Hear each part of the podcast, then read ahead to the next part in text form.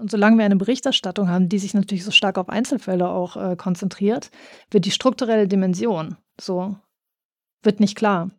Also wenn du zehn, weißt du, wenn du deine Bekannten fragen würdest, auch Journalisten, Journalistinnen, wie viele Frauen werden in Deutschland ermordet, so, ne? Wie oft? Pro Jahr. Ich bin mir sicher, dass viele die Antwort nicht wissen und ziemlich schockiert sind.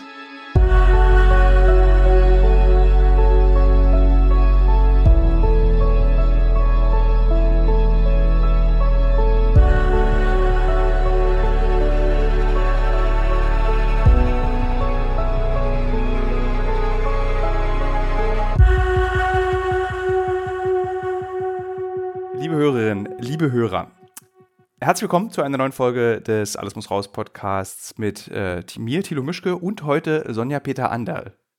Jetzt habe ich das L hoffentlich nicht zu stark betont. Ich spreche heute mit meiner Kollegin, sie ist auch Journalistin, über ein Thema, über das wir eigentlich in diesem Podcast schon hätten viel früher sprechen sollen, nämlich über Femizide. Und der Grund, warum ich mit ihr darüber sprechen möchte, ist der Vorfall, der Femizid, ich nenne es gleich so, im Schloss Neuschwanstein. Und der Grund wiederum, warum ich mit Sonja darüber spreche, ist, sie hat dort äh, unter anderem mitgeschrieben an einem Paper, wie man über Femizide im Journalismus sprechen sollte. Und dass dieses Paper wichtig ist, beweist nämlich Folgendes.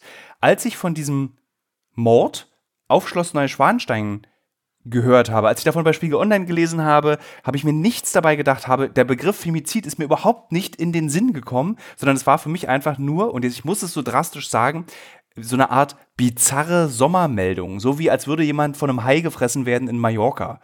Und das ist ein Problem. Und warum das ein Problem ist, das bespreche ich heute mit Sonja. Toll, dass du mit mir darüber sprichst.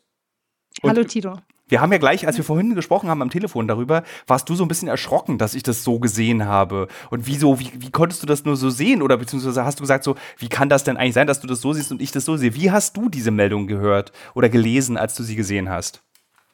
Also ich habe mich sehr geärgert am Anfang über die Berichterstattung, ähm, weil äh, nicht klar etikettiert wurde, dass es hier sich, äh, sich um einen Mord sozusagen handelt, äh, dass es ein sexualisiertes Motiv gab.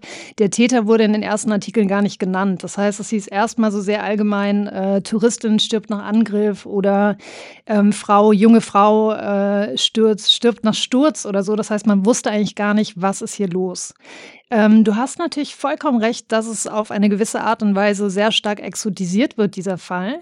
Das heißt, äh, man bekommt das Gefühl, es ist einmal ein Fremder, der äh, die relativ äh, so unvermutet attackiert hat, diese beiden jungen Frauen.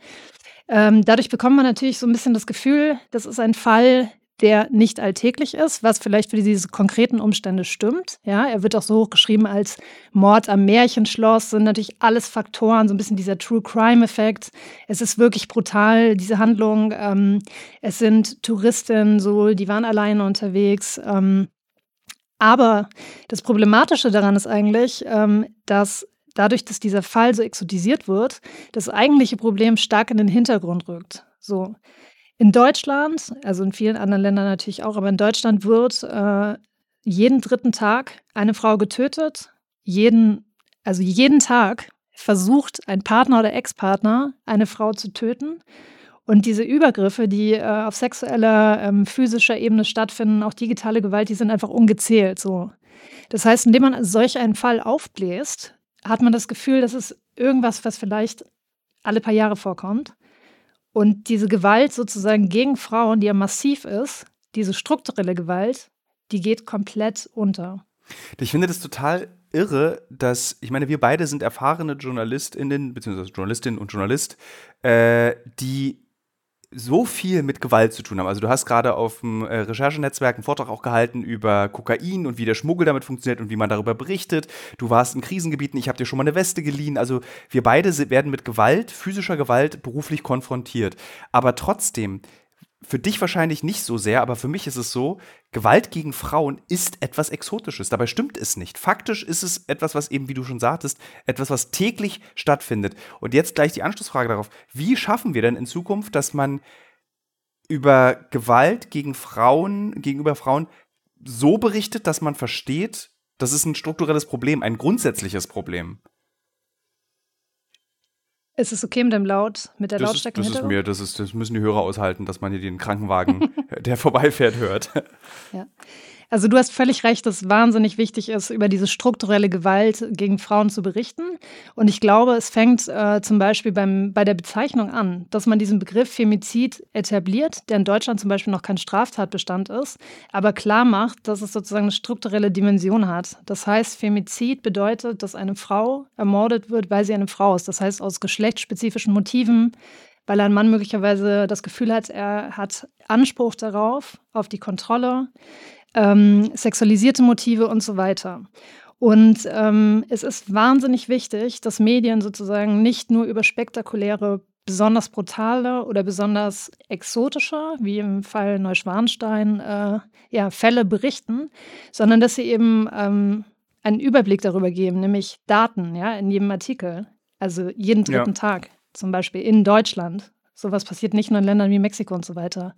Äh, dass man eben strukturell einfach die äh, Probleme auch bei Polizei, bei Justiz in den Blick nimmt, dass klar wird und dass man solche Begriffe auch nicht mehr verwendet, wie äh, zum Beispiel Tragödie, Familientragödie, äh, Eifersuchtsdrama. Es ist kein Tra Drama, so. Das emotionalisiert Tat natürlich auch sehr stark.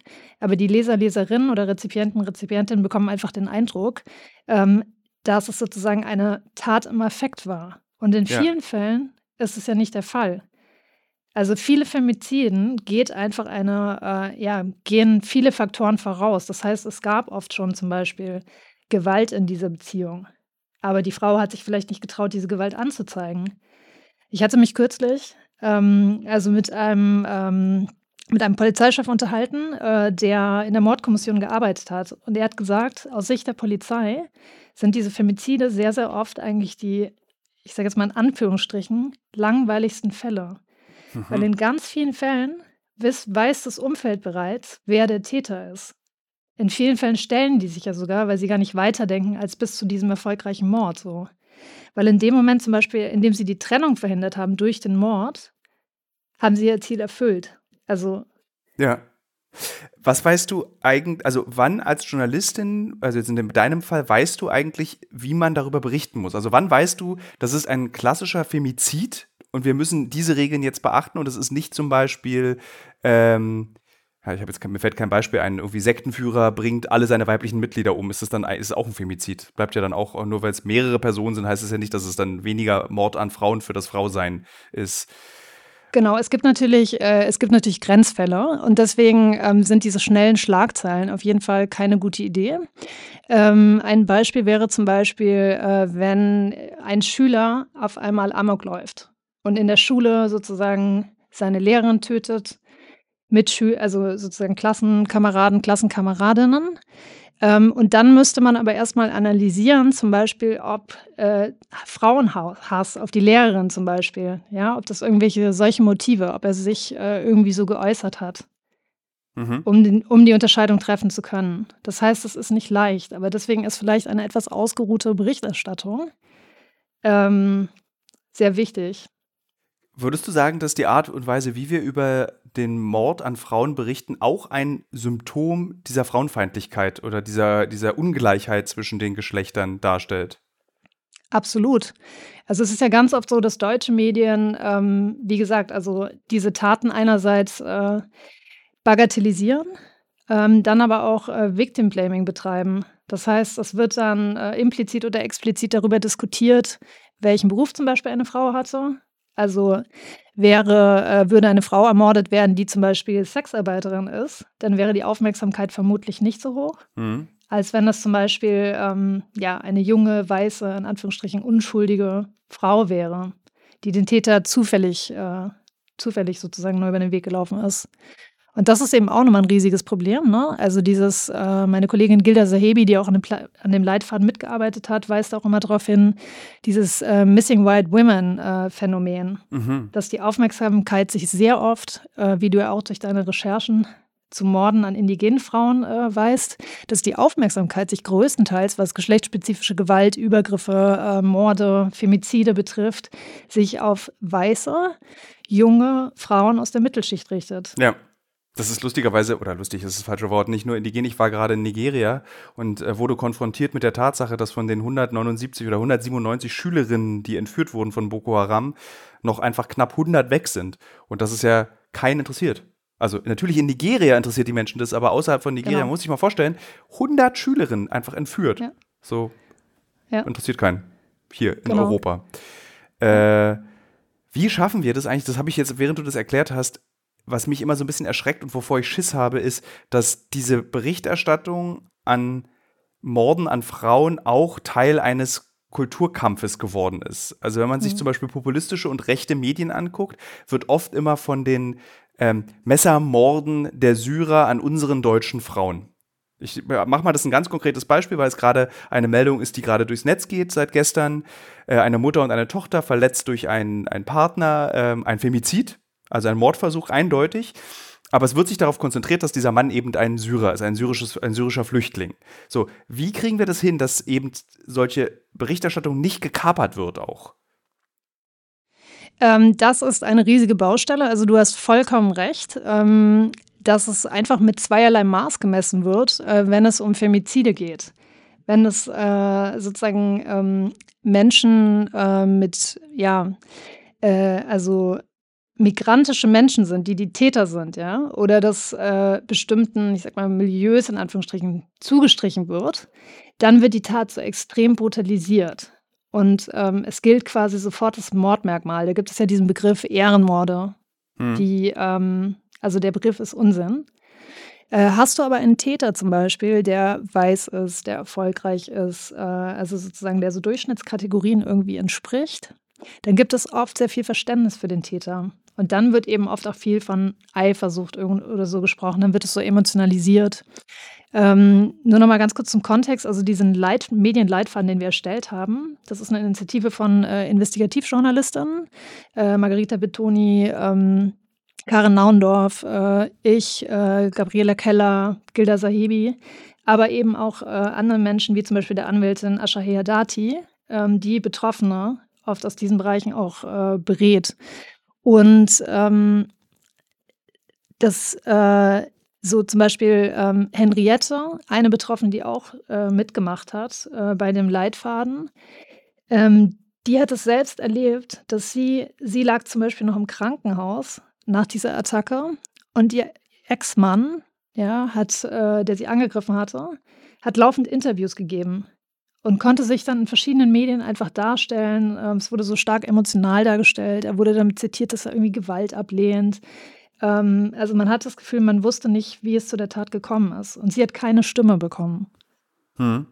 Und wie, wie, ich verstehe das gar nicht, wie konnte das passieren, dass der Ex-Mann Interviews gibt und die, das Opfer im also wie funktioniert das denn? Das verstehe ich nicht mal aus, aus ethischer, journalistischer, ethischer Sicht verstehe ich das nicht. Ich glaube, es ist ganz oft bei diesen äh, Femiziden, ähm, dass viele Medien quasi Medienethik komplett außer Acht lassen.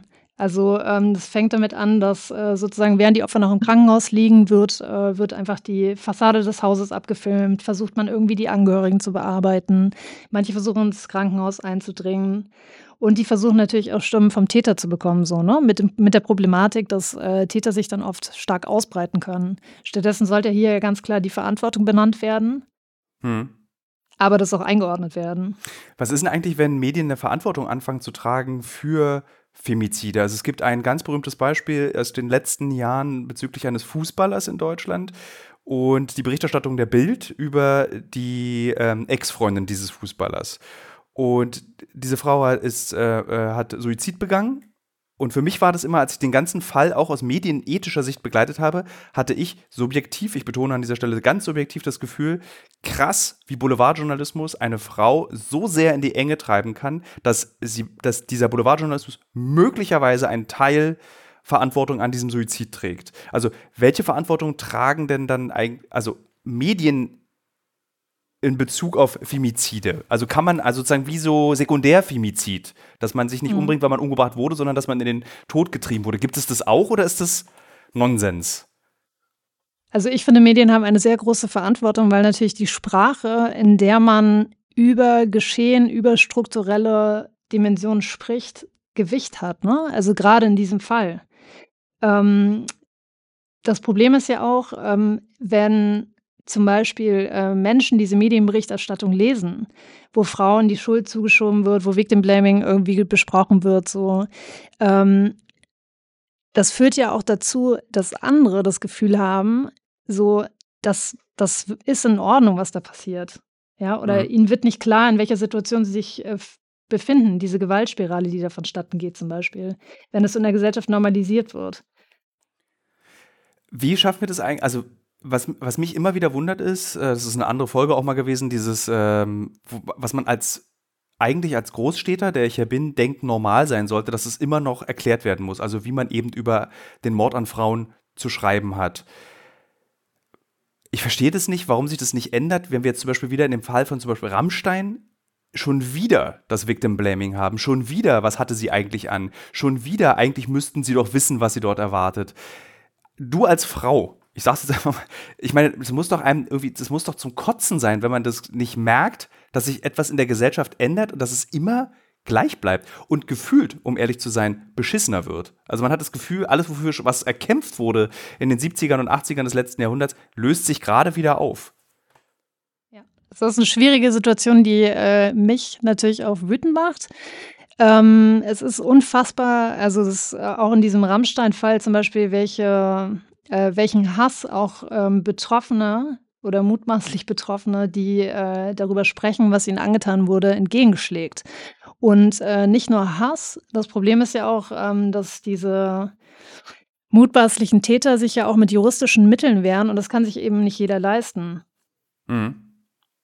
So. Aber, äh, aber, das kann sich nicht jeder leisten, aber äh, entsteht denn da, also die Frage war ja, wie wütend muss man eigentlich sein als Frau in den Medien im 21. Jahrhundert, um etwas zu ändern? Mhm. Also die Wut ist völlig angebracht, würde ich sagen, aber ich glaube, das ist natürlich die Frage so. Du bist so mega kontrolliert gerade. Also, also ich glaube, genau, also ähm, es macht mich wütend, äh, so, aber wir wissen ja, Tilo, also wir ja. berichten beide über organisierte Kriminalität, Gewalt an Frauen und so weiter und so fort. Wir wissen so, dass die Welt nicht rosa-rot ist. Also ja. das heißt, natürlich bin, also macht mich das wütend, so wie die Verhältnisse sind. Ähm, was, äh, was wir versuchen oder auch mit diesem Leitfaden versuchen, ist halt zu überlegen, wie können wir konstruktiv versuchen, äh, an den richtigen Stellstrauben zu drehen, zum Beispiel Redaktionen irgendwie zumindest Empfehlungen zu geben, wie sie berichten können. Ja. Ähm, ich glaube, es, es ist auch wirklich, also ähm, wir hatten eine Veranstaltung auf Netzwerk Recherche, da hat eine Betroffene von ihren Erfahrungen aus erster Hand berichtet, wie sich das für sie angefühlt hat, diese Medienberichterstattung. Und ich glaube, ähm, diese Zuhörerinnen haben dadurch ein Gefühl bekommen, welche Macht diese Medienberichterstattung in solchen Fällen entfalten kann. Wie würdest du diese Neuschwanstein-Zeile, wie hättest du die formuliert für Spiegel Online? Ähm, also ich glaube, es hätte schon geholfen, wenn du als Headline irgendwie klar benennst, es ist ein Mann. Also zum Beispiel, ähm, Das ist geil. So ein bisschen, bisschen, bisschen äh, DJS-Einstellungstest. Wer war der Bundeskanzler 1954 genau. und bilden Sie eine Zeile? Ja. ja. Ähm, man hätte natürlich sagen können, äh, also Neuschwanstein muss natürlich rein, ne, weil es Ortsteil ist quasi. Ähm, also den Täter benennen sozusagen. Ja. Mann attackiert äh, so Frau mit Todesfolge bei Neuschwanstein oder so, ne? Ich bin jetzt nicht mehr, ich arbeite zum Glück, zum Glück aktuell nicht mehr in schnellen News so. Ich mache eher ausgeruhte lange Recherchen, sodass ich mir über, äh, über das Framing mehr Gedanken machen kann. Aber klare Benennung quasi äh, der Tat. Ja. Und zum Beispiel, was ich auch absurd fand, also eine der anderen Treffer bei Google war dann eben auch so ein Artikel, also so eine Art Serviceartikel, äh, wie sicher reisen Frauen in Deutschland? Und das ist die falsche Frage. So. Wie wäre die richtige Frage? Die richtige Frage wäre, ähm, warum kommt warum? es immer wieder vor, dass Männer Frauen attackieren, so mit tödlicher Folge? Was können wir tun, damit diese Gewalt gegen Frauen eingedämmt wird? So. Was ist denn, hast du, hast du da einen ganz konkreten Vorschlag neben dem Wording und wie man Artikel darüber schreibt, wenn es um Femizide geht? Also gibt es für dich auch so, das ist der Lösungsansatz, den wir auch noch zusätzlich folgen müssen, um Gewalt gegen Frauen einzudämmen, zumindest einzudämmen? Naja, es gibt wahnsinnig viele Missstände. Also es ist in Deutschland zum Beispiel so, dass es sehr viele zum Beispiel Frauenhäuser gibt, Beratungsstellen und so weiter, die wahnsinnig gute Arbeit leisten, ja, oft ehrenamtlich auch oder teils ehrenamtlich, die aber komplett überlastet sind. So, die sind finanziell komplett am Limit. Mhm. Ähm, die haben teilweise keine Plätze mehr. Das ist, äh, also die Lage ist katastrophal, was Deutschland betrifft. Femizid ist in Deutschland kein Straftatbestand. In Mexiko ist es zum Beispiel seit äh, 2012 so. Diese, ähm, also Gerichte müssten, also Polizei und Gerichte müssten sensibilisiert werden, weil auch viele Frauen und äh, zum Beispiel viele zeigen geschlechtsspezifische Gewalt ja gar nicht an. Ähm, aber viele Frauen erleben vor Gericht erneute Diskriminierung. Hm. Das heißt, wir müssten sensibilisiert dafür werden. Dieses, ich glaube, dass die, ich glaube, die wenigsten Menschen bekennen diesen Begriff Femizid. Mhm. Würdest du sagen, dass Gewalt gegen Frauen in Deutschland irgendwie noch Normalität ist? Weil es klingt so von dem, was du erzählst. Es wird normalisiert. Also es ist nicht normal, aber es wird in Deutschland ganz oft normalisiert. Und das muss ähm, sozusagen, Femizid ist quasi der extremste Fall. Aber ähm, das sehen wir zum Beispiel auch bei sexualisierten Übergriffen, dass immer nach einer Teilschuld sozusagen der Betroffenen gefragt wird.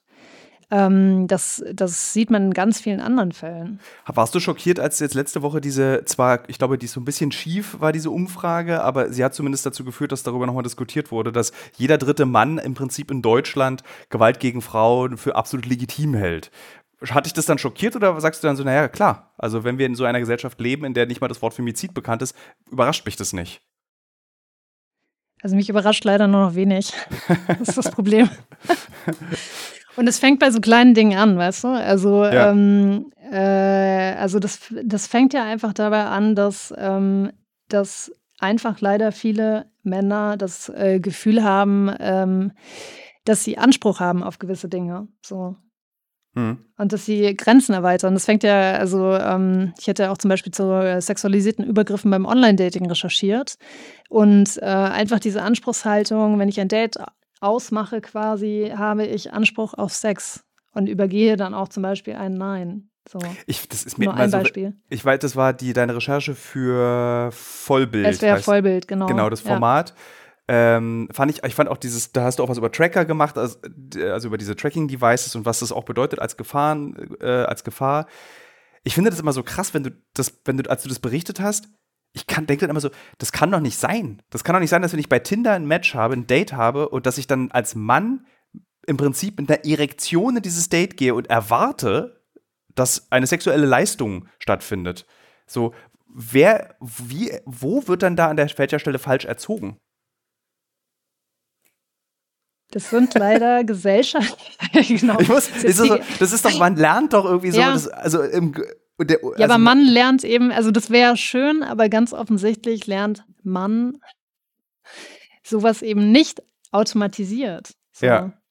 Und auch eine Gesellschaft, zu der auch Medien gehören, ne, die ja natürlich auch ähm, gewisse Stereotypen prägen. Also allein zum Beispiel auch bei Femiziden, das regt mich wirklich auf, so, dass viele Menschen immer hinterfragen so, sie hätte doch gehen können, ja, wenn es jetzt ihr Partner oder Ex-Partner ist.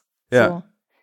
Vielen Femiziden geht ja zum Beispiel ein jahrelanges Martyrium, äh, also so äh, bevor. Und dann zu sagen, sie hätte doch gehen können, ähm, warum, warum ist sie nicht gegangen und so weiter, mhm. ist Teil des Problems. Ich hatte mehrere Podcasts schon zum Thema Rassismus und ähm, oft mit POCs kam ich an einen Punkt, wo sie gesagt haben, eigentlich habe ich keinen Bock mehr zu erklären, wie mhm. man mit uns umgehen soll und wie, wie, Rassismus sich für mich anfühlt oder für uns als Gruppe in Deutschland. Ist es ein, ähnlich in, diesem, in diesen Bestrebungen, wie man darüber berichtet, dass man als Frau eigentlich keinen Bock mehr hat, Männern zu erklären, wie man über sie schreibt, wie man über sie berichtet und wie man mit mhm. ihnen umgeht. Ist man da, da bist du, also kannst du, ist es vergleichbar vom Gefühl her? Ähm, ja, das spielt ja auch da rein, ne? Also abgesehen davon. Also ähm, ich finde es absolut verständlich, dass es wahnsinnig anstrengend ist, sich immer wieder zu erklären. Auf der anderen Seite muss es geleistet werden. So, die Frage ist halt, von wem, beziehungsweise wie kann man das vielleicht ein bisschen, weißt du, so gleichmäßiger verteilen? Würdest du sagen, dass der, äh, der Adressat für diesen Leitfaden männlich Ü50 sitzenden Redaktion ist oder betrifft es eigentlich die gesamte also von, gerade von der DJS, männlich oder auch Frauen. Also wer, wer ist die Zielgruppe für diesen Leitfaden? Ähm, jeder und jede, würde ich sagen, tatsächlich. Also es gibt natürlich in Deutschland Journalistinnen, die sich auch ähm, mit Femiziden häufig beschäftigen und sensibilisiert sind.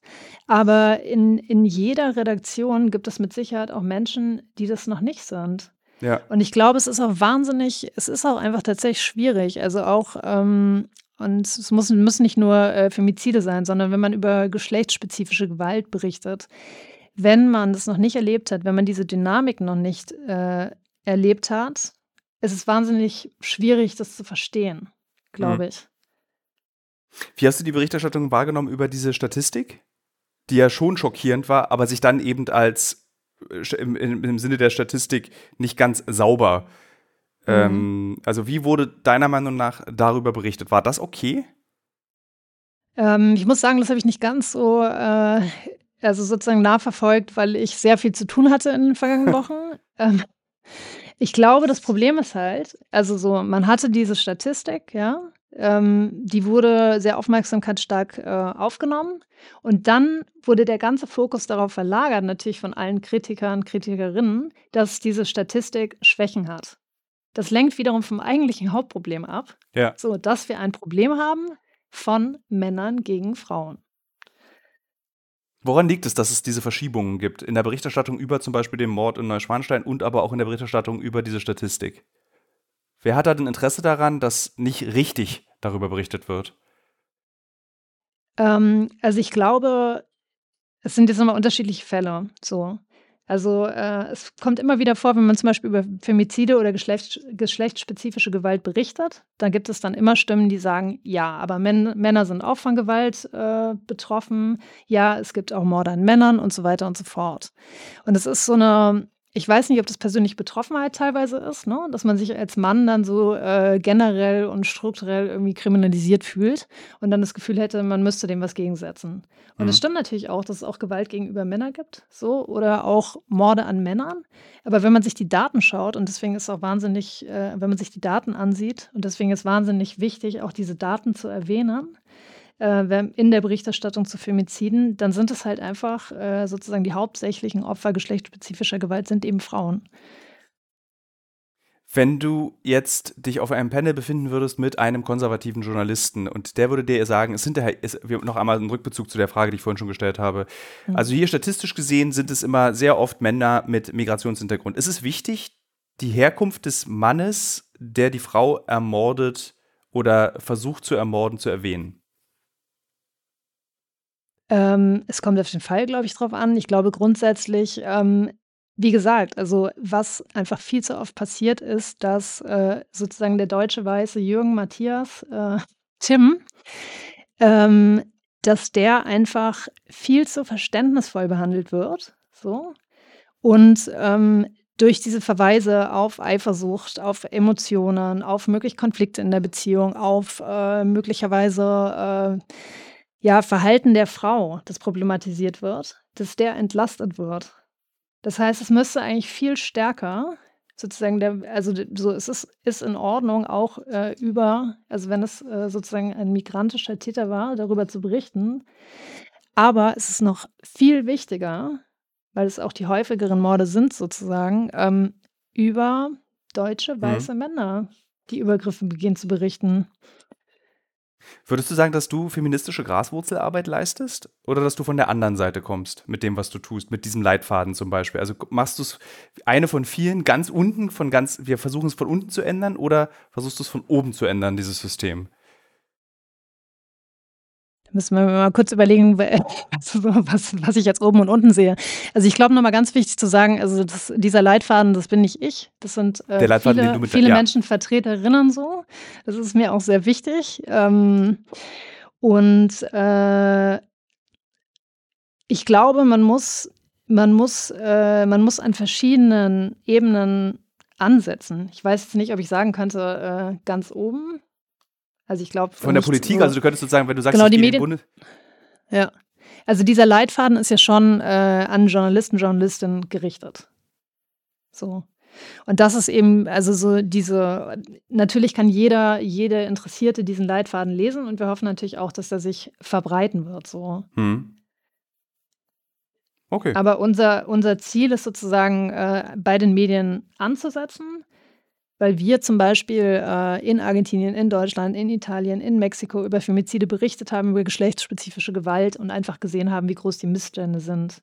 Ja. Und wie oft, wie oft äh, dieses Framing einfach falsch ist und wirklich auch äh, kontraproduktiv und diskriminierend. Abschließend würde ich gerne wissen von dir, warum in Mexiko das seit 2012 eben so deutlich thematisiert wird, aber in Deutschland ist so Deutschland so hinterherhinkt in der richtigen Berichterstattung, in der richtigen Art und Weise, wie man darüber berichtet und auch darüber spricht. Ja. Ähm, Mexiko ist, äh, glaube ich, ein Land, in dem ähm, diese massive Gewalt gegenüber Frauen nicht geleugnet werden kann. Also es sind, ähm, es sind mehrere, ich glaube, ähm, zehn Frauen pro Tag, die ermordet werden ungefähr. So, von denen werden nicht alle als Femizide eingestuft. Es, es liegt aber oft daran, dass schlampig ermittelt wird, äh, dass sozusagen dieser, diese, dieser Kontext gar nicht richtig analysiert wird. Das heißt, es sind vermutlich auch noch konservative Schätzungen. Ähm, dort gibt es auch sehr starke zivilgesellschaftliche Initiativen, also auch in Argentinien zum Beispiel, die massiv auf die Straße gegangen sind. Ähm, und dieser Druck hat im Endeffekt auch dazu geführt, dass dieser Straftatbestand eingeführt wurde. Wie das in der Praxis gehandhabt ist, ist nochmal eine andere Sache. Ne? Also Ermittlungen werden verschleppt etc. Es gibt äh, in Mexiko sind, äh, haben wir eine Straflosigkeit von über 90 Prozent. Das heißt, die meisten Täter gehen dann im Endeffekt straflos aus. Aber es gibt schon mal so, ähm, ja, ich würde mal sagen, so positive Wellen, dass sich die Wahrnehmung zumindest ändert, auch durch massiven Druck auf der Straße.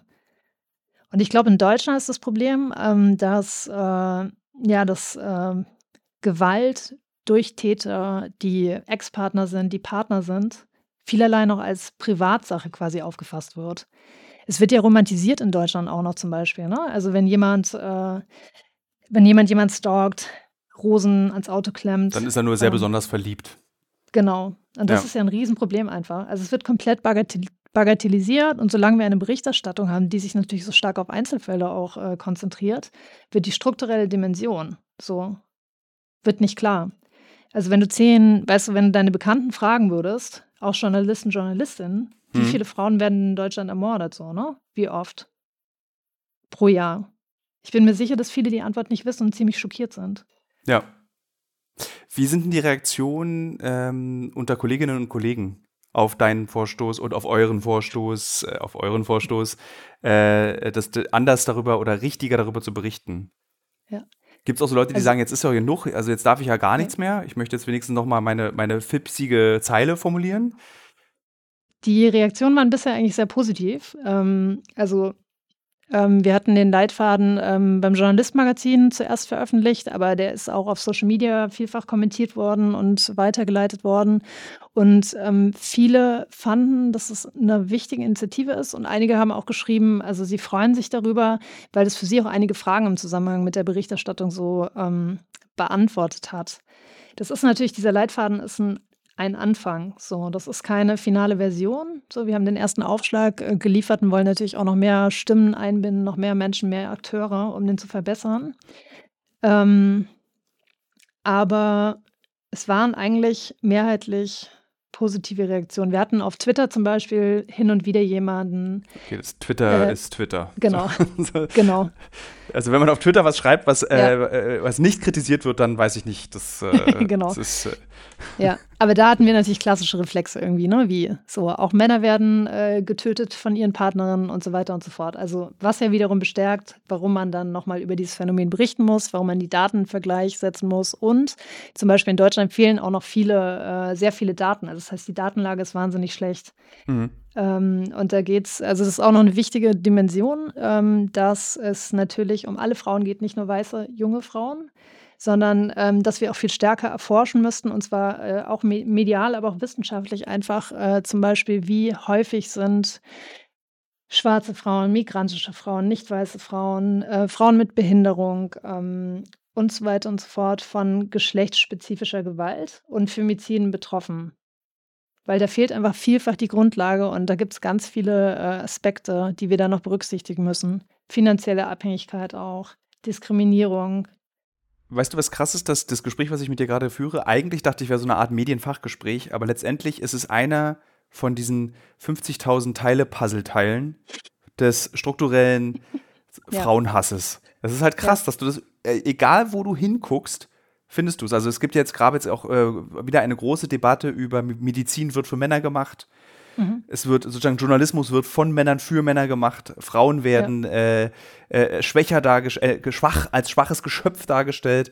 Und das ist eigentlich irgendwie so. Also selbst als privilegierter weißer Mann, als Ingo, ist das einfach so erschöpfend. So, das ist so einfach. Ich, ich sehe das und dann so. Also was wollen wir eigentlich noch alles für Probleme lösen? Wir dürfen nicht aufgeben, auf gar keinen Fall, aber es wird irgendwie so deutlich im Gespräch mit dir. Das ist echt so, oh, noch eine Facette. Genau. Es ist eine Systemfrage leider. Ja. Und was du eben gesagt hast, also dieses Stichwort, ne? Also so ähm, schwaches, also diese Dynamiken auch, die sind ja auch total wichtig. Ja. Also ähm, quasi in der Medienberichterstattung, dass Frauen halt einfach oft so als als das Opfer, also dass es so eine Konzeption, so eine gesellschaftliche Vorstellung gibt, wie ein Opfer sich verhalten und wie ein Opfer aussehen muss, was ein Opfer für einen Lebensstil hat. Das ist ja völlig absurd. Mhm. Und zum Beispiel auch vor Gericht in Deutschland, ähm, wenn du versuchst, geschlechtsspezifische Gewalt anzuklagen und es geht dir zu gut, also du wirkst stark, du hast vielleicht geschafft, irgendwie deinen Beruf zu behalten, du bist vielleicht sogar, weißt du, nicht auf den ersten Blick komplett äh, zerstört und ja, versuchst dir ein glückliches Leben aufzubauen, das ist vor Gericht ein Nachteil für dich. Weil niemand glaubt, dass diese Tat dich nachhaltig beschädigt hat. Also was ein Absurdum ist. Das ist krass, weil im Prinzip, was du sagst, ist, dass so wie wir darüber berichten, so mhm. prägen wir auch das Bild, wie ein Opfer auszusehen hat. Das sprich, ja. wenn wir darüber stärker, selbstbewusster und richtiger berichten würden, ja. dann würde man auch akzeptieren, dass zum Beispiel ein Opfer irgendwie gesund aussehen kann. Ein Opfer genau. einen Beruf haben kann und nicht eben so, wie wir uns jetzt ein. Ich meine, man, man kann die Frage an die Hörerinnen und Hörer dieses Podcasts stellen: So, macht mal die Augen zu und stellt euch ein Opfer vor. Was kommt als erstes genau. dort vor dem inneren Auge? Was taucht dort auf? Und da siehst du natürlich so ganz klassisch diese Aufnahme, das haben wir im Leitfaden auch erwähnt, äh, erwähnt, dass ähm, sozusagen ein Mann, eine Frau kauert in der Ecke mit schutzabwehrender Haltung, ein Mann, weißt du, äh, nähert sich ihr so mit erhobener Faust oder so. Ja. Das sind so klassische Symbolbilder, die immer wieder verwendet werden, die natürlich auch eine komplette Verzerrung bewirken. Und deswegen ist es auch umso wichtiger, dass äh, Betroffene, also die einen Femizidversuch zum Beispiel überlebt haben, in den Fokus gerückt werden, dass die die Möglichkeit bekommen haben zu sprechen, wenn sie das wollen natürlich. Ne? Ja. Dass die auch zum Beispiel entscheiden können, wollen sie jetzt Opfer bezeichnet werden oder wollen sie jetzt Betroffene bezeichnet werden oder wollen sie ganz anders bezeichnet werden erreichst, erreicht ihr mit diesem Leitfaden die richtigen Leute? Ich bezweifle, ist jetzt meine, meine Frage, dass die Bild zum Beispiel das umsetzen wird. Ich bezweifle, dass äh, zum Beispiel mein Kollege beim Fokus, der eine wirklich über allen Maßen widerliche Kolumne in der letzten Ausgabe des Fokus geschrieben hat über die Selbstschuld im Prinzip der Frauen in solchen Situationen mhm. wie bei Rammstein. Also wirklich das ja. ekelhafteste, was man sich vorstellen kann. Glaubst du, dass Jan Fleischhauer diesen Leitfaden lesen wird und sagen wird, stimmt? Diese Generation an JournalistInnen hat recht, ich werde jetzt meine Art und Weise, mhm. wie ich über Frauen schreibe, ändern. Die Frage ist vielleicht eine andere. Die Frage ist, ähm, wer wächst nach in diesen Redaktionen? Oder, also weißt du so, wenn der Druck, auch der interne Druck oder der Druck der Gesellschaft, sowas nicht länger zu akzeptieren, natürlich erhöht wird, dann werden diese Kolumnen zumindest nicht mehr ähm, ohne Widerstand publiziert, ohne Widerstand gelesen. So. Mhm. Das ist ja auch eine Frage, so inwieweit, also wenn ein größeres Bewusstsein, also wenn die Mehrheit der Redaktion zum Beispiel dafür sensibilisiert ist und das unmöglich findet Dann. und das Echo in der Öffentlichkeit auch ein anderes ist, dass sowas nämlich nicht normalisiert wird und hingenommen wird. Ich habe Angst, dass das, ich habe da, ich hab, weil ich dachte, die letzte Folge dieses Podcasts war eine Diskussion über Rammstein und das Kapital, dass sozusagen da, wo Geld ist, da werden Frauen missbraucht dass sozusagen, dass eigentlich, dass das Geld über allem steht, dass noch so viele Leitfäden geschrieben werden können, wenn Kapital Erträge entstehen, dann, ach naja, lass uns nicht schon. Ich, ich, ich habe Kritik für diesen Podcast bekommen. Ich bin zu Kapitalismus kritisch. Ich möchte mich dazu jetzt nicht weiter äußern. Auf Wiederhören. nee, du hast, das natürlich, du hast natürlich total recht, dass auch Geld eine wichtige, also das meinte ich ja so. Es gibt viele ähm, andere Aspekte, die da reinspielen. Ähm, nicht nur sozusagen Geschlecht per se. Hm. Ähm, und ich meine, auch im Fall von Rammstein ist es ja so, wie gesagt, also wer kann sich das leisten, gegen Rammstein zum Beispiel vorzugehen?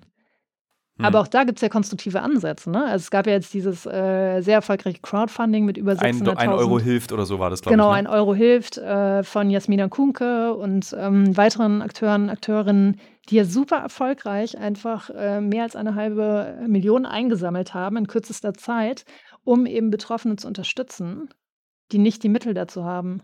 So, das bedeutet, also so, vielleicht muss man kreativere Ansätze wählen, und das ist natürlich nur ein Pflaster für eine Situation, die eigentlich gesellschaftlich nicht, nicht hinnehmbar sein sollte. Aber es gibt zumindest so kleine Schrauben, an denen man drehen ja. kann. Also es, es, ist schon auch irre, dass man eben, dass du sagst, man muss dort kreativere Methoden ansetzen an, für mhm. etwas, was total, also was, was gar nicht zur Diskussion Normal. stehen sollte.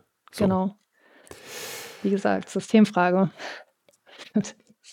äh, Vielen Dank für dieses äh, aufklärende Gespräch. Und ich glaube, dass es, ähm, also natürlich, wir beide wissen, dass es diese Art und Weise der Berichterstattung gibt. Äh, aber was ich cool finde, ist, dass, glaube ich, die Hörerinnen und Hörer dieses Podcasts, jetzt die, die es nicht wussten, merken, was beschissene Berichterstattung ist über Femizide und was eine äh, angebrachte Berichterstattung ist. Eine gerechte Berichterstattung. Und vielleicht haben wir damit ja drei Leute erreicht. Ist doch cool. Das wäre eine Verbesserung, ein Schritt nach Das wäre eine Verbesserung. Danke ähm, dir. Ja, tschüss. Tschüss, danke dir.